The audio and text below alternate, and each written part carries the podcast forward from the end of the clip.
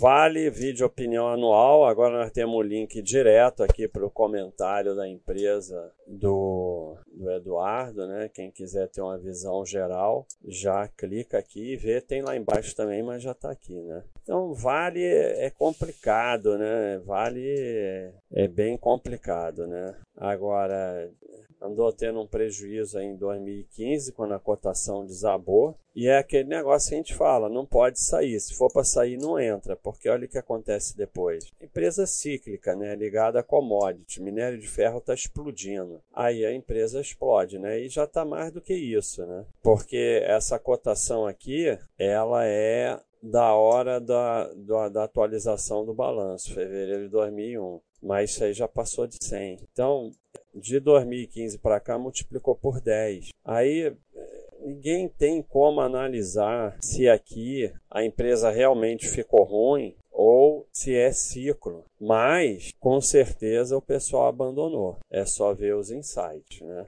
Olha lá o que estava acontecendo em 2015. Isso é tudo tirado do mural, né? Vamos diminuir um pouco. Está claro, mais do que claro, não sei o que, ataque, não sei o que. Nenhum bom investidor compra empresa assiste, um bom ah, não sei o que. Deixei de ser sócio hoje. A Vale confirmou que virou mico. Aí quando começa a subir, ó, recorde de vendas, capex, não sei o que, novo presidente vem fazendo bela lição de casa. Então é, é, cara, é impressionante. É, vocês têm que parar de olhar a cotação. É só mensagem ruim no mural aqui, depois mensagem boa aqui. Lá foi ela embora. E se vocês não sabem é, o que estão fazendo, ó, de 2011 a 2015 a empresa teve uma queda no lucro, chegando a registrar prejuízo no ano 2015. Você aguentou? Não, não aguentou. Vendeu aqui 10 reais para ver ela depois ir para 100 reais, multiplicar por 10 nesse período. Então, é melhor você não ter ações, ainda mais cíclica. Cíclica, cicla. Então, é, você não vai aguentar. Ela, ela, uma das coisas que ela disse que ia fazer era um controle da dívida, né? E isso foi exuberante, né? Você vê aqui no,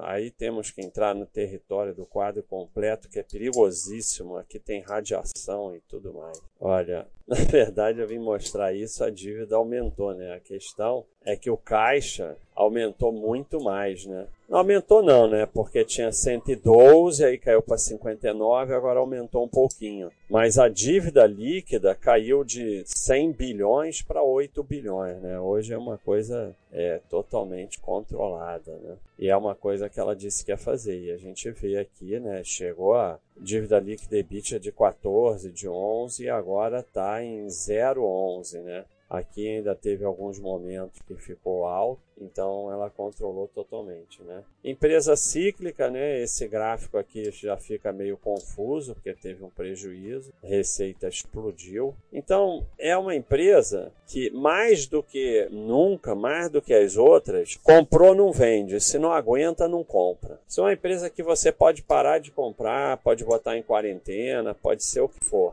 Mas o que você comprou não é para sair. Senão você vai sair aqui. Não tem jeito, você vai sair aqui. Não tem saída, vai sair alguma dessas quedas. Então é melhor você não comprar, melhor você não ter. E agora é um prejuízo aqui no nosso cachorrinho, vai demorar um século para esse cachorro ficar verde de novo. É assim mesmo, a gente prejuízo a gente não aceita. Então vamos aguardar, vai, já tem o comentário anual do Eduardo, em breve vai ter o vídeo anual também, quem quiser ver uma análise mais técnica. Então vale isso aí. É uma empresa que tem dado um retorno interessante, mas é cíclica, vai ter alguns períodos muito ruins e tem que aguentar, senão é melhor nem ser sócio. É isso aí, pessoal, um abraço.